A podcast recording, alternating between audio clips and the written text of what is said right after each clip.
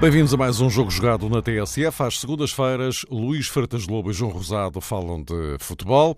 Ora, temos eh, agora muito para avaliar no que respeita ao Campeonato Português, porque eh, já passaram aquelas duas jornadas pós-Clássico da Luz, pós-Benfica-Porto, eh, duas jornadas que englobaram o Braga Futebol Clube do Porto e o Sporting Benfica, mas, como se viu este fim de semana, aquilo que acabou por desembocar na atual situação não passou apenas por estes uh, dois jogos. E o que é verdade é que nesta altura o Benfica tem três pontos de avanço sobre o Futebol Clube do Porto. Já vamos falar uh, deste todo este cenário e daquilo que também sucedeu neste, neste fim de semana de futebol, mas antes uh, eu propunha-vos rapidamente um olhar e começaria por ti, João, eh, sobre esta final da UEFA Youth League, em que o Benfica perdeu com o Salzburgo por 2-1 esta tarde. É a segunda final que o Benfica perde, a outra tinha perdido com o Barcelona. Mas, de qualquer forma, eh, e sucintamente, que significado é que isto tem a presença do, do, do Benfica nesta final, a chamada Champions dos Pequeninos, não é?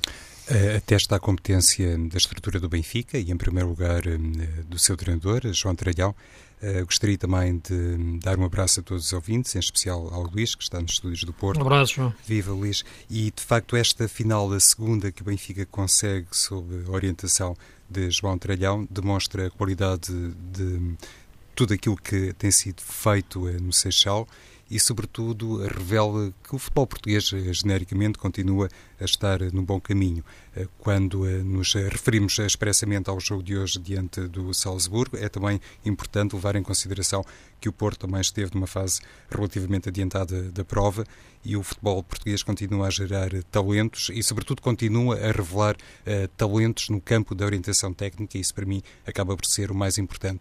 Barça e Real Madrid não chegaram à final por culpa dos dois finalistas, entre eles este Benfica. Luís, uh, que te apraz dizer sobre, sobre isto? Não, como é evidente, é, é algo que, que reflete já uma, uma filosofia, uma política. Não, não, não, acontece por acaso, até porque já vem numa sequência de boas participações. O, o Porto também tem conseguido essas boas participações e o Sporting também tem, tem também tem uma bela equipa sub-19 uh, esta época.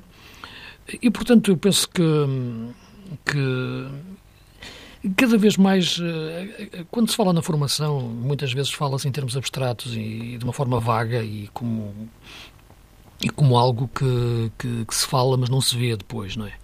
Uh, e os clubes utilizam isso com, dizendo que apostam na formação quase como algo de, de superioridade moral em relação aos outros. Mas depois uh, uh, fica-se apenas pela frase, pela palavra. Claro que aqui a formação muitas vezes é filtrada por, por prospecção, por jogadores que chegam mesmo já no sub-19. Por exemplo, hoje estava a ver o jogo e, de facto, o Benfica tem o, o, o aquele central croata, de grande qualidade. Um miúdo que vai fazer 19 anos agora em junho. Ele veio de Dinamo Zagreb, a época passada, internacional sub-19 da seleção da Croácia.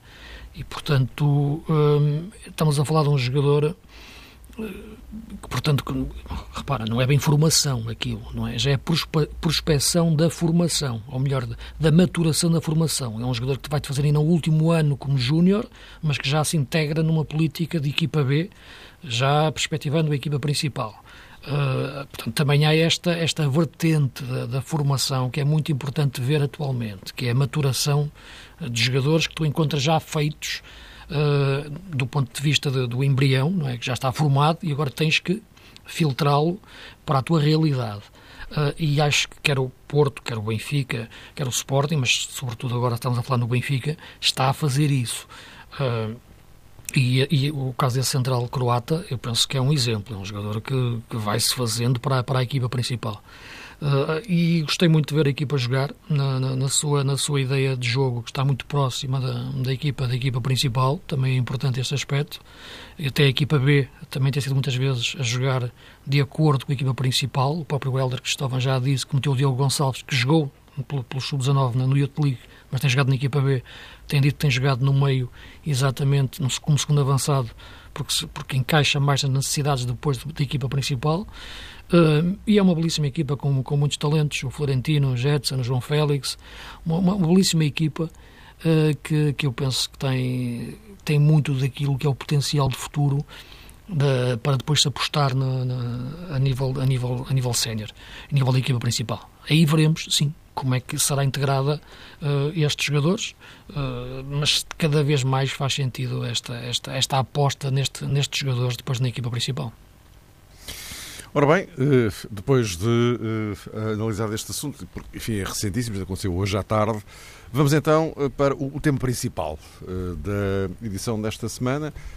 João, olhando para a classificação, nós aqui depois do, do clássico do, do Benfica Porto, naquela altura, vocês aqui comentaram que passadas estas duas jornadas, as tais que envolviam o Braga Porto e o Sporting Benfica, quem no fim desta sequência estivesse à frente do campeonato eh, teria muito boas possibilidades de ser, de ser campeão. Acontece que há uma diferença entre o que temos hoje e há duas semanas.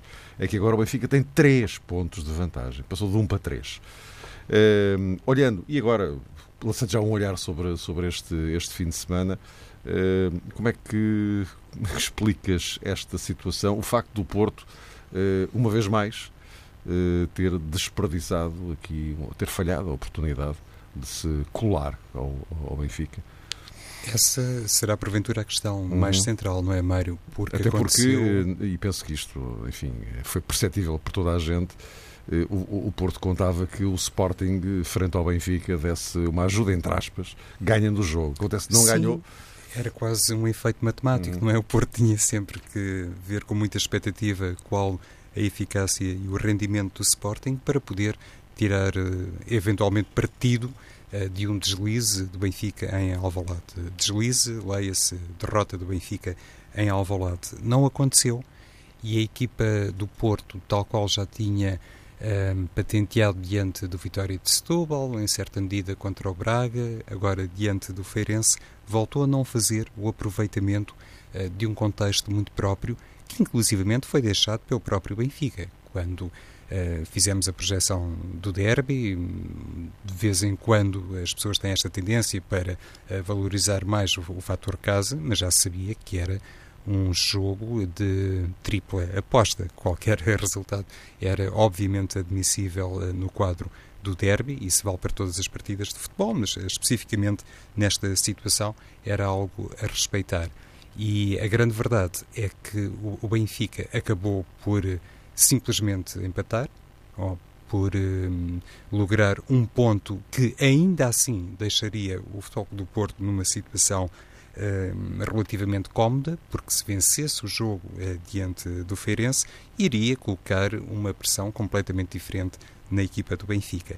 E esta circunstância do Porto não ter sido capaz de aproveitar acaba por um, colidir penso eu, com aquilo que no fundo representou a matriz da aposta em Nuno de Espírito Santo, um treinador eh, a Porto, com o ADN Porto, conhecedor profundamente de tudo aquilo que a instituição, que o clube e por inerência a equipa de futebol teria que ser capaz de recuperar, de resgatar a um passado mais ou menos recente para poder fazer face a um Benfica que nas últimas temporadas tem sido um clube triunfador e tem sido capaz de chegar ao fim do campeonato em primeiro lugar. O Porto, diante do Feirense, como o Porto, frente ao Vitória e contra o Braga, não respeitou muito daquilo que, digo eu, levou Pinta Costa a acreditar em Nuno Espírito Santo. Mas, como sempre, tenho feito questão de acentuar aqui a responsabilidade pertencendo, grosso modo, ao treinador, porque é ele o líder e, sobretudo, é o líder do departamento técnico. A responsabilidade também é dos jogadores. O Porto mostrou frente ao Feirense aqueles problemas que durante uma fase da temporada, enfim, eram genericamente relacionados ou qualificados como falta de eficácia atacante. Muitas oportunidades construídas numa partida e se calhar pouca gente disponível e com competência para fazer um índice de aproveitamento ao nível das expectativas dos adeptos esportistas e, em primeiro lugar, dos seus responsáveis. ontem, no Espírito Santo, voltou a usar Rui Pedro, o tal jogador que milagrosamente garantiu a vitória frente ao Braga nos últimos instantes, mas se calhar daqui a pouco podemos abordar essa situação, Mário, se bem o entenderes. Este Porto continua com fragilidades atacantes e se olharmos então para outros momentos da temporada, nomeadamente a tal contratação de De Poitre, encontramos aqui de facto um fator de reflexão e também ajuda a perceber as deficiências na construção deste plantel. A, a, discussão entre vocês está, está aberta. Okay. Portanto, isto a que poderemos aqui juntar uh, o, o, o, facto do Benfica ter três pontos de avanço, se nesta altura, e olhando até para o calendário daqui até ao fim, uh, se isto dá uma margem suficientemente confortável de gestão ao Benfica para chegar ao título. Mas, uh, Luís, sem querer quebrar aqui o raciocínio, a discussão Sim. é a vossa. Não, dá, dá uma margem confortável, isso não, não há dúvida nenhuma. Neste momento, só o Benfica pode perder o campeonato. Portanto, a equipa tem três pontos de avanço. É verdade que vai ter ainda jogos difíceis, mas estamos a olhar. Aliás, a semana passada eu referia que esta percepção que nós temos do campeonato ainda não estar eh, fechado, mesmo para além da questão matemática, tem a ver com as debilidades das duas equipas. É porque nós sentimos que as equipas podem perder pontos, é porque não são assim tão fortes, eh, não, não dão evidências de tanta força nos jogos que fazem mesmo os jogos que o Benfica ganhou, o Feirense 1-0, um Embraga 1-0, uh, no Moreirense 1-0, são jogos em que o Benfica esteve perto de empatar, portanto, uh, essa não é como em outros anos, em que chegou-se mesmo já à parte final, sem nenhum perder um jogo, ou dificilmente perderiam pontos. Uh, aqui não, vê-se que possivelmente podem perder pontos. Nós olhamos para os últimos 5 jogos, os últimos 5 jogos o Porto empatou 4, uh, e o Benfica empatou 3. Uh, e, e, portanto, esta, esta questão deixa em aberto ainda um pouco o campeonato. Só que dos três que, que o Benfica empatou, uh, estão, claro, os clássicos, o Porto e o Sporting. O único que, verdadeiramente o Benfica empatou e sentiu que perdeu pontos no sentido de, de correr riscos foi o jogo em Passos de Ferreira. Uh, o Porto, dos quatro que empatou, tirando o jogo do clássico, e sim, as equipas anularam-se uma ou outra em termos pontuais, uh, perdeu uh, pontos em, em Setúbal, com a vitória de Setúbal em casa, uh, em Braga e agora em casa com o Feirense. Portanto, estamos a falar de seis pontos que, são, que são decisivos nesta, nesta fase da época. isto pode, claro, ser debatido dentro da, da cerimónia da, da confusão do, dos penaltis marcados ou não marcados, o que, o que é verdade e que, que também há legitimidade para o pode debater e uh, dentro, claro, dos limites do civismo e, e do equilíbrio do debate futebolístico, mas eh, para além disso, e, e, é essencialmente nesses aspectos que nós nos, nos, nos, uh, nos, fixamos, que é os aspectos de análise do jogo em si, o Porto revelou nestes três jogos que, que, refer, que referi, Setúbal, Braga e Feirense, insuficiências do ponto de vista do seu jogo que levaram a empatá-los.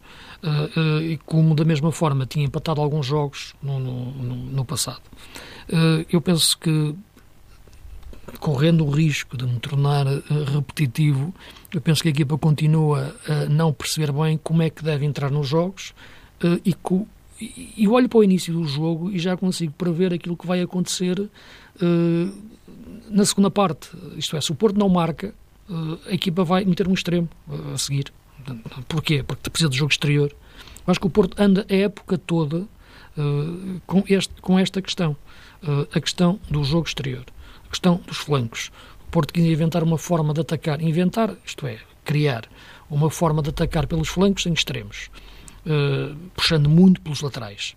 o que é possível mas acho que não é a melhor forma para uma equipa resistir uma época toda, sobretudo uma equipa grande no nosso campeonato, em que domina claramente os outros adversários na maior parte do, do tempo e dos jogos.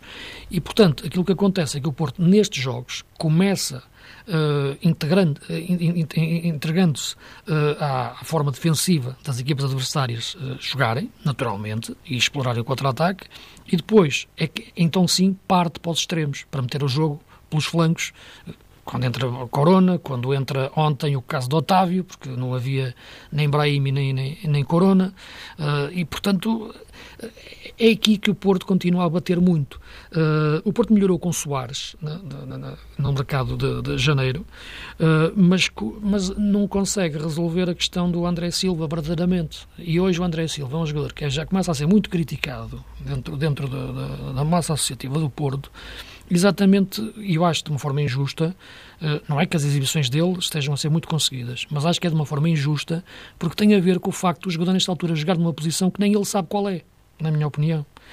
E, aliás, deixo, aqui o debate, se o João puder responder, eh, responder dentro da nossa conversa. O André Silva o que é? É um ponta-lança, é um segundo avançado, eh, é um ala direito em 4-3-3. Ele, nesta coisa, tornou-se num, num jogador tão gelatinoso, digamos assim, na, na, forma de, de, de, de tentar defini-lo, que se está a perder a sua, a sua essência e não está a evoluir. Uh, e, e, e, e personificar um pouco no André Silva aquilo muitas vezes que é a indefinição do jogo do, do Porto a atacar. Aquilo que poderia ser, devia ser imprevisibilidade, é indefinição. Uh, e, portanto, o jogo Feirense ontem, na primeira parte, foi deitado fora, claramente. Uh, na segunda, o Porto sim, quando mete Otávio, joga com homens abertos nas faixas, pressiona, cria oportunidades e do, do outro lado teve um guarda-redes que fez uma exibição verdadeiramente notável. O Vanau, o guarda-redes do Feirense, e, o Feirense também joga, uma equipa muito bem organizada pelo, pelo, pelo Nuno Manta, uh, uma equipa com, com ideias, bem estruturada. É um treinador que entrou a meio da época e pegou muito bem na equipa uh, e empatou, agarrado, claro, mais à defesa na, na segunda parte do jogo e com um grande guarda-redes. Mas o Porto a bater sempre no, no, no, nos mesmos erros, teve oportunidades para ganhar, mas mal era que não tivesse. Todas as equipas grandes, quando jogam com as equipas pequenas, têm sempre mais oportunidades para ganhar. Quando dizem fez o suficiente para ganhar, mal era, se não fizesse. Todas as equipas grandes fazem sempre o suficiente para ganhar, estatisticamente, quando jogam com as equipas pequenas. Só que o jogo não é matemática, o jogo tem dinâmicas, defesa, ataque, transições. Portanto, é, é o jogo em si. E no jogo teve oportunidades, claro, criadas, em sequência do maior ataque que fez na segunda parte, mas uh, refletindo muitas vezes em definição de jogo em que a equipa cai, nomeadamente naquilo que foi na primeira parte, o que já tinha acontecido no jogo de Braga, uh, ainda de forma mais, mais evidente, porque foi perante um adversário mais forte. Olha, Luís, sobre essa questão do Adrien Silva, de facto, eu acho que muita gente, eu inclusivamente, tem dificuldade em perceber qual é de facto o seu lugar hum, em campo, mas eh, num de Espírito Santo, porventura, quando olha para os jogadores que tem à sua disposição e pensa num 4-4-2, pode igualmente hum, duvidar um, do equilíbrio da equipa se jogar declaradamente em 4-4-2, ou seja, com André Silva mais perto de Soares, porque depois há essa questão que sublinhaste dos dois extremos uh, do futebol do Porto. Eh, dir-se-á, hum. em condições normais, eh, Corona e Brahimi, mais Sim. Soares, mais André Silva, e depois num Espírito Santo olha para aquilo tudo, pensa em Danilo Pereira, como é evidente, e talvez em primeira instância em Oliver Torres, e se calhar o treinador duvida que a equipa depois revela devida consistência no, na transição defensiva. Pode ser por aí Sim. que tente Pode arrumar, de lá para onde der um lugar para o André Silva. Mas porque, repara uma coisa. Sem ser em 4-4-2. É verdade. É, eu acho que sim, que ele pensa exatamente isso que estás a dizer. Se olhares para o Benfica e para o Sport, como é que eles jogam? O Benfica joga com Sálvio e Rafa abertos. Pode jogar também Sérvio ou Zivkovic. Uh, e dois avançados, Jonas, uh, Mitroglou. Como é que joga o Sporting? Uh, dois extremos, seja Bruno César ou Brian Ruiz, uh, dois extremos, homens nas alas. E, e, e, o Bruno César é mais extremo, pelo menos mais jogador de faixa. E Gelson. E depois, dois avançados, o Alan Ruiz e, e o, e o, e o Dost. Dois médios, como o Benfica joga, com Pizzi e, e, e Feiza, o Sporting com Adrian e o William. Porquê que o Porto não faz isto? Uh, eu não estou a dizer que seja o mais certo ou, mais, uh, ou, ou, ou, seja errado. O que eu estou a dizer é que há uma definição de, de, de um jogo posicional. Uh, o Porto quer ganhar o jogo interior, como tu referes, e, mete ali o André André junto do Oliver, ou perto do Oliver, com o Danilo atrás. A partir daí, quer meter ao mesmo tempo André Silva e Soares. Uh, e não encontra posição para o colocar e coloca numa zona central. E depois pede-o para, às vezes, cair para a faixa. Neste jogo com o Feirense até foi ao contrário. Era o André Silva que ficava e o Soares caía na faixa. O que é que acontece? o jogo fica entregue todo às subidas dos laterais, nomeadamente ontem o caso do Alex Teles.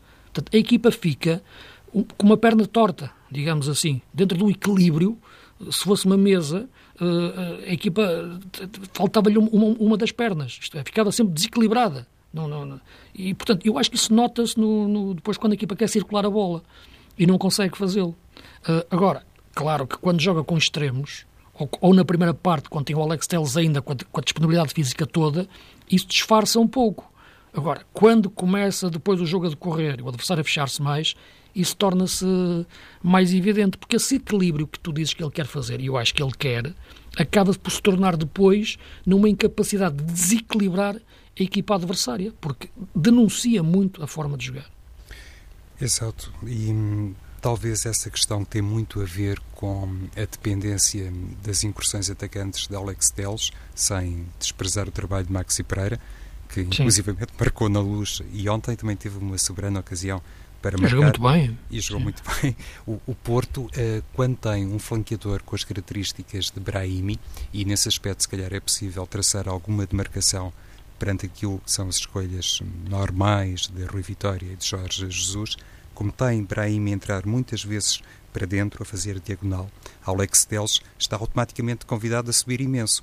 E lá está, eh, porventura também aí outro aspecto que leva num Espírito Santo a pensar eh, meu Deus, então com tanta gente a subir e a assumir também funções ofensivas, depois como é que será uh, no balanceamento defensivo? E uma das preocupações do Espírito Santo ao longo de toda a temporada foi de facto a eficácia defensiva e nesse patamar vai e o Porto é forte. O Porto é bem, primeiro, não é? Acho que sim, e, aliás, porquê? Porque recupera bem a bola, porque é sempre foi uma equipa que mesmo naquele período em que não estava a marcar golos, uh, aquele primeiro período da época em que a equipa empatou vários jogos e não estava a conseguir ter uma grande produção atacante, era uma equipa que defensivamente segura e recuperava rapidamente a bola, tal que são dos 60 metros, como falava, como falava o Nuno, embora a equipa seja obrigada a jogar em 40 na maior parte das vezes, de tal a forma como as equipas depois fecham, mas recuperava rapidamente a bola. O Danilão ajudou fortíssimo no momento da recuperação. O André André entrou exatamente também com essa missão.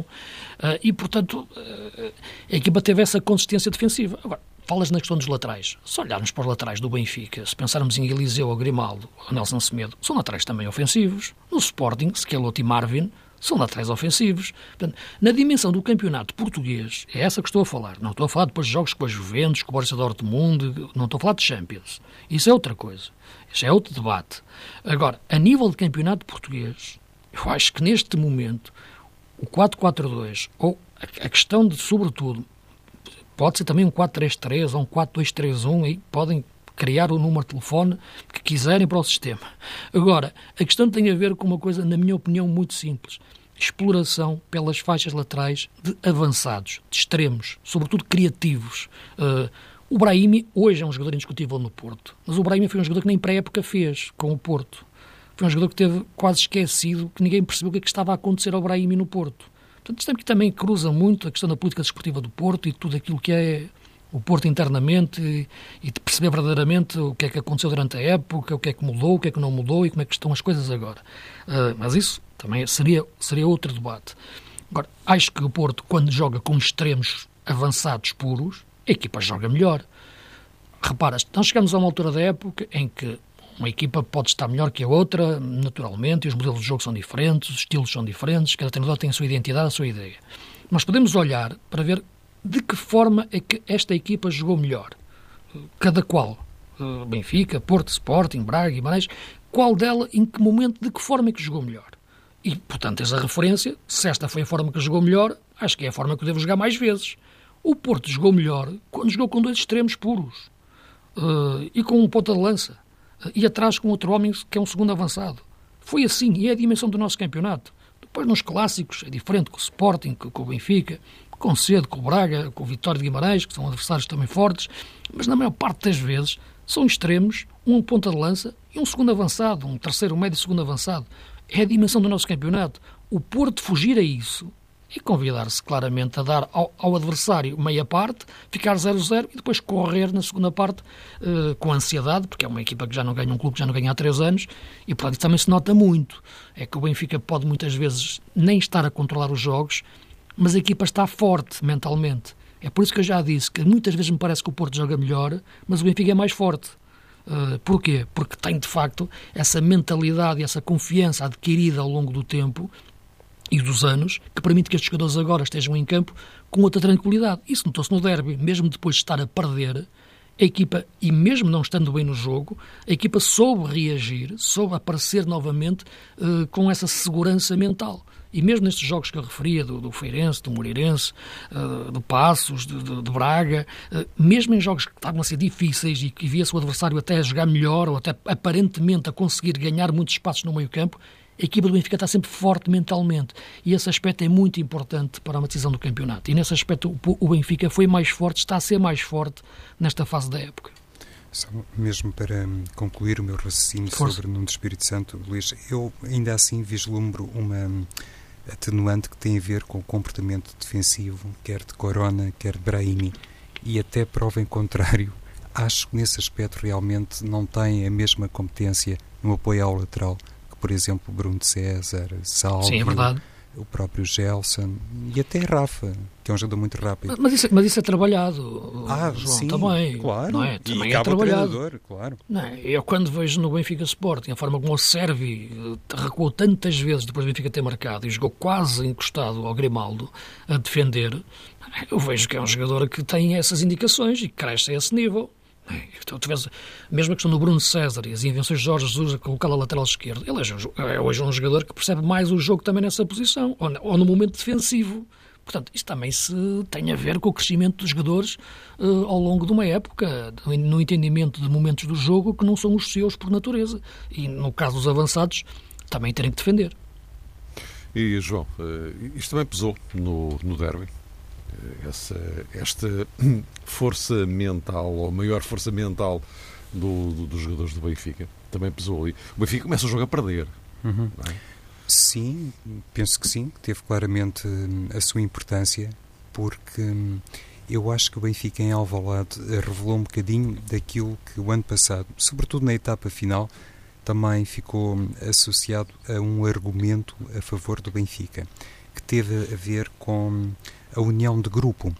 Um, a forma como, inclusivamente, Rui Vitória e outras pessoas do universo benfiquista reagiram a um determinado clima que, bem vistas as coisas, não mudou assim tanto de uma época para outra. Mas antes mesmo deste derby em Alvalade, quando fez a projeção da partida e quando uh, se exibiu, com aspas, em conferência de imprensa Rui Vitória, creio que houve essa preocupação para Rui Vitória dar a ideia de um balneário muito sólido, uh, muito concentrado uh, na tarefa que tinha pela frente, muito determinado em enfrentar uma deslocação de elevadíssimo grau de dificuldade ao estádio do Sporting, perante uma equipa que estava a jogar com uma série de resultados muito positivos e que naturalmente não escondia o seu desejo de ganhar ao Benfica, e tudo isso acabou por ser muito bem canalizado por mérito próprio, quer por Rui Vitória, quer pelos jogadores do Benfica que jogaram em Alvalade, ainda por cima dentro daquele contexto muito particular que foi criado subitamente pelo erro de Ederson. Mas é nesses momentos precisamente que se vê hum, a força do grupo, se é realmente uma força real, uh, própria, um, que pode ajudar a equipa a recuperar de uma determinada desvantagem, ou se tudo não passa, no fundo, de um discurso bem elaborado pelo Departamento de Comunicação para criar eh, nos adeptos a ideia, a expectativa ou simplesmente a ilusão de que todos remam para o mesmo lado. E o que o Benfica demonstrou em Alvalade, para mim, foi que era real aquilo que tinha sido manifestado e tinha, no fundo, constituído base do discurso de Rui Vitória. O grupo sabia perfeitamente que estava desafiado, por um lado, a manter esta eh, performance nos jogos contra os outros eh, rivais, de não consentir a derrota. E, por outro lado, também sabia perfeitamente que, independentemente do que tinha acontecido noutras jornadas, 24 eh, horas depois, o Porto jogaria em casa com o Feirense e, naturalmente, era a equipa favorita, era apontado como favorito, obviamente, ao triunfo perante a equipa de Nuno Manta. E nessas circunstâncias, a resposta do Benfica ao erro de Ederson e à maneira como depois um, Rui Vitória conseguiu uh, tocar na equipa, penso que foi uma resposta muito positiva nesse aspecto, Mário, e nesta primeira abordagem. Acho também que foi muito importante o dedo do treinador quando mexeu na equipa do Benfica, nomeadamente o lançamento de Raul Jiménez, que pode ser uh, o grande reforço do Benfica agora para estes últimos jogos. Sim, eu, eu, eu surpreendeu-me um pouco como, é, como, como o jogo decorreu, sinceramente, o, o derby. Eu, a única coisa que não, não surpreendeu foi a forma como o Sporting entrou. Esperava o Sporting entrar forte, a pressionar, jogando em casa, toda aquela motivação de, perante os seus adeptos, frente ao grande rival, e portanto tinha que corresponder a toda aquela aquela aura que se vivia nas bancadas. E entrou a pressionar, houve aquele lance do, do, do Ederson, penalti, marcou, ganhou, ficou a ganhar. Uh, a partir daí, uh, não esperava de facto que o Sporting não conseguisse manter, não digo manter aquele ritmo de jogo permanente em cima do Benfica, mas perdeu-se o controle do jogo na, na, primeira parte. A equipa do Benfica reagiu, sem ter uh, Jonas, uh, o, que, o que eu achava mais difícil ainda para juntar o meio-campo. Tinha Feiz atrás, Pise e depois era Sérvio que jogava ali no meio, um pouco nas costas de Mitroglou, o Rafa às vezes vinha para dentro, mas uh, quer dizer, a equipa parecia que se ia partir. Uh, e perante aquele Sporting, mas a verdade é que isso não aconteceu. Uh, o Sporting surpreendeu a incapacidade que o Sporting teve depois de ter marcado, de ter agarrado, de, de não agarrar o jogo na primeira parte. Uh, e foi o Benfica.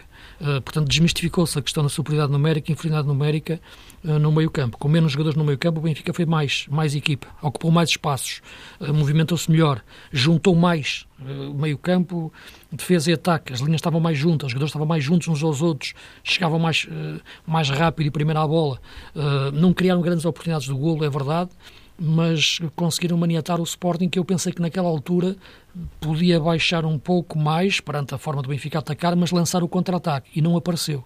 Eh, na segunda parte, o Sporting até entrou melhor, eu penso que esse é o momento decisivo do jogo em termos daquilo que o Sporting podia ter marcado. O Base tem ali duas bolas que pode marcar uma, faz um movimento um pouco para a frente, não fica atrasado de falha ao remate, uh, ou toca-lhe mal da bola e a bola sai com o pé esquerdo ao lado. Mas uh, o Benfica naquele momento sentiu essa, essa dificuldade da questão do meio campo. Aí o Sporting acho que fez-lhe bem o intervalo. Uh, e, e, quando o, o, o Vitória, como o João referia, faz o 4-4-2, ou mete o Jiménez, reconhece que já não vai conseguir agarrar o meio campo em jogo apoiado e tem que jogar a bola mais em profundidade. Uh, é o momento em que, em que o Jorge Jesus mete o Breno Ruiz e vai tentar guardar a bola e guardar o jogo e é o momento imediato, porque o Breno Ruiz entra na paragem de jogo, que é motivada pelo livre, à entrada da área do, do, do Sporting. E aí o Lindelof faz um livro que eu não imaginava, porque é a primeira vez, eu não me lembro de ver o Lindelof a bater livros, e bate aquele livro de uma forma notável. Aquilo é perfeito. Empata o jogo e a partir daí o Benfica mete o jogo no bolso. E, portanto, nem o Sporting consegue reagir, depois também coincide com, com, com o estouro físico do, do Gelson, e a equipa já não consegue voltar, voltar ao jogo de forma uh, a aproximar-se da, da vitória. Uh, pelo que esperava mais do Sporting depois de ter ganho, uh, e, e, no meio da segunda parte tu pode, o jogo pode parecer ir para um lado, mas uma bola parada leva, leva, leva para o outro. Em todos os momentos, no entanto, o Benfica é aquilo, é que eu te digo, nunca vi a equipa nervosa nunca vi a equipa com medo de perder o controle do jogo. Uh, onde se calhar vi mais isso nos últimos jogos todos foi aquele jogo em Passos Ferreira. Nunca vi, nos outros sítios não vi. Uh, e nesse aspecto há um jogador que eu acho que é fundamental neste Benfica, que é, que é, que é o Pizzi. Ele, de facto, ele enche o meio campo. É um jogador decisivo neste momento no, no título, ou no primeiro lugar do Benfica rumo ao título. Uh, já agora, só para situar e para a ponto final da conversa, só para recordar que o Benfica tem agora Estoril e Vitória de Guimarães em casa, Rio Ave e Boa Vista fora. A sequência não é esta, mas estou aqui a separar casa Sim. fora. Mas tem o Rio Ave a seguir, fora, a seguir ao jogo Estoril, não é? Exatamente. Estoril, Rio Ave, Vitória de Guimarães e Boa Vista. Sendo que fora é Rio Ave e Boa Vista. Quanto ao Porto, eh, quatro jogos, três fora, Chaves e Marítimo seguidos, Passos Ferreira em casa e Moreirense a fechar em Moreira de Cónegos. Uh, João, para isso só para, só para situar as pessoas em função hum. daquilo que, que existe neste momento, João. Sim, e para já esse Benfica Estoril traz à memória de facto o empate que o Benfica consentiu antes de uma deslocação ao Dragão que valeu o campeonato ao Porto, mercê do tal gol de Kelvin, que ficou na história do futebol português e neste caso uma história negativa do Benfica. E gol do Jefferson, que agora está no Sporting, né? Esse gol do Estoril. Uh, falava do gol de Kelvin no Porto não, Benfica. Eu, sei, eu, eu estava a dizer no gol anterior. O jogo anterior, do Estoril O jogo anterior viu o Jefferson. Ah, ok. Foi, foi, foi. agora tenho a lembrar por causa da curiosidade de estar agora no Sporting. Repentinamente estava convencido que tinha sido 0-0 na luz no Benfica Estoril. 1-1. 1 a 1 então, muito bem. Uh, quando o Luís Filipe Vieira, uh, no fim do jogo de Alvalade, fez aquela extensa declaração e agora não temos aqui de facto oportunidade nem vontade para comentar parte de algumas dessas declarações, mas no que se refere à vertente puramente uh, desportiva, uh, o presidente do Benfica relembrou aos adeptos que nada uh, está ainda garantido, que era muito importante rejeitar. Recordou esta época? Recordou esta época e relembrou que ainda há pouco tempo uh, passaram por um grande dissabor, por um grande desgosto, acho que foi o termo utilizado por uh, Luís Filipe Vieira.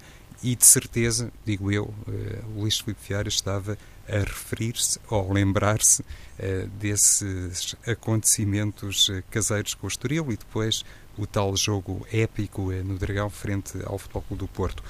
E parece-me que isso também é muito importante. Há pouco, quando falava da postura, das declarações de Rui Vitória, traduzidas em atos, em decisões e também em intervenções na equipa de futebol, se calhar este encaixe que acabou por ser eh, denunciado pelo Presidente, revelando total sintonia com aquilo que, no fundo, é a abordagem do treinador, neste momento representa uma das forças maiores para o Benfica. Porque quando uma equipa está menos concentrada, quando pensa que o objetivo já não vai fugir.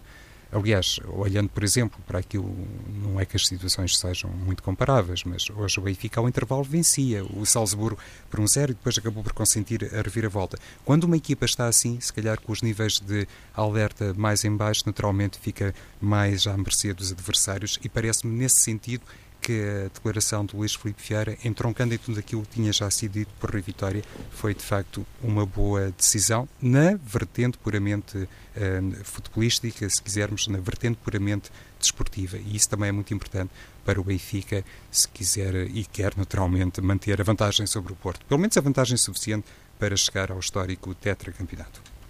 Luís, não sei se tens mais alguma coisa a acrescentar em relação a isto, porque senão tinha aqui ainda uma, um, um último Força. tema, assim, contra-relógio. E tem a ver com, com, com, o Portimonense, que está de regresso à Primeira Liga. É a primeira equipa da, da segunda Liga desta temporada a garantir essa subida.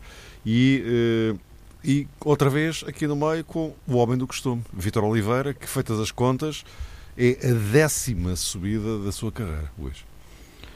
Sim, a décima subida, cada uma tem as suas, as suas circunstâncias. Esta, o Portimonense era uma equipa da primeira divisão metida na segunda, portanto, esta é a subida mais provável de todas. Aquela que terá marcado mais o Vitor Oliveira foi a de Leixões, a União da Madeira tem uma grande subida, eh, eh, como a do Passos, a primeira de todas. Mas hum, estamos a falar de um homem que conhece as profundezas do futebol, já peixe de águas profundas, né? sendo um homem do mar, de Matosinhos, e portanto conhece bem esta, este, estes meandros do futebol. É uma subida natural e a importância da próxima época termos um campeonato que vai de trás os montes, de Chaves até ao Algarve, uh, Portimão. É importante este aspecto, ser o Portugal inteiro a jogar o campeonato. É porque, João, até agora, eh, nestes últimos anos, não era o Portugal inteiro que estava no campeonato. Claro, é, e, e, nesse aspecto, eh, Vítor Oliveira tem sido, de facto, um homem capaz de, de, norte a sul, eh, se calhar só lhe faltam ilhas, não sei se lhe faltam, mas... União da Madeira? União da Madeira, União da Madeira, já, já, não faltam todas. subiu o Desportivo de Chaves. Tem que ser os Açores, tem que, ir, tem que ir subir Santa Clara agora. Pelo menos a Santa Clara de Mel Luís. É, mas é. lá está, fica sempre aquela sensação, provas de grande competência de Vítor Oliveira e hum, muda quase sempre de clube, de época para época, e eu gostaria muito de ver um treinador com o valor de Vitor Oliveira pegar num clube da segunda Liga e depois mantê-lo, uh, mantê-lo isto é, manter-se no lugar e orientá-lo na época seguinte na Primeira Liga, acho que era uma coisa muito interessante e que daria para perceber uh, to, todo este trajeto de Vitor Oliveira e tudo aquilo que sabe sobre futebol. Meus amigos, voltamos eh, para a semana, mais uma jornada eh, e isto está rapidamente a caminhar para, eh, para o fim. Só faltam quatro, quando aqui voltarmos, já só faltarão três. Até para a semana.